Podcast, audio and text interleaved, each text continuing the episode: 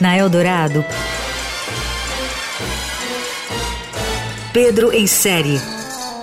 Tudo sobre séries, filmes e outros enlatados. Com Pedro Venceslau.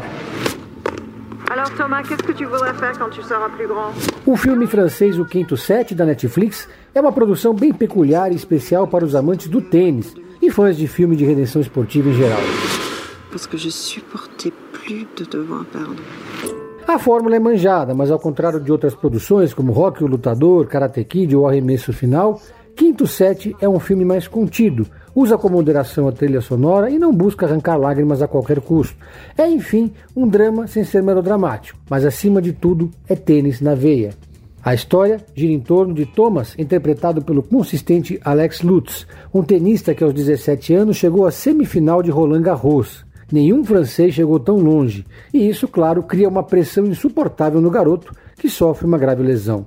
Nesse torneio, que não aconteceu na vida real, o longa quinto set faz uma homenagem ao nosso querido Gustavo Kirten, que venceria no final das contas. Mas 20 anos se passaram desde então. Thomas nunca mais foi o mesmo. Nos dias de hoje, ele vive de dar aulas de tênis para crianças e carrega no joelho a cicatriz que o tirou das quadras. O tenista é um poço de ressentimento com o destino. Mas Thomas se recusa a envelhecer e decide recomeçar de baixo para tentar se qualificar para Roland Garros. O longa na Netflix ganha contornos épicos a cada novo game e nos 20 minutos finais o que vemos é uma partida de tênis disputadíssima. Muita gente vai torcer o nariz para o final da história, mas o desfecho é o de menos.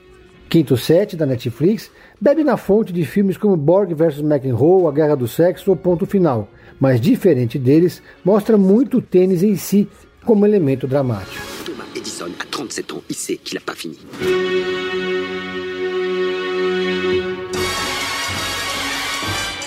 Você ouviu Pedro em série. Tudo sobre séries, filmes e outros enlatados com Pedro Venceslau.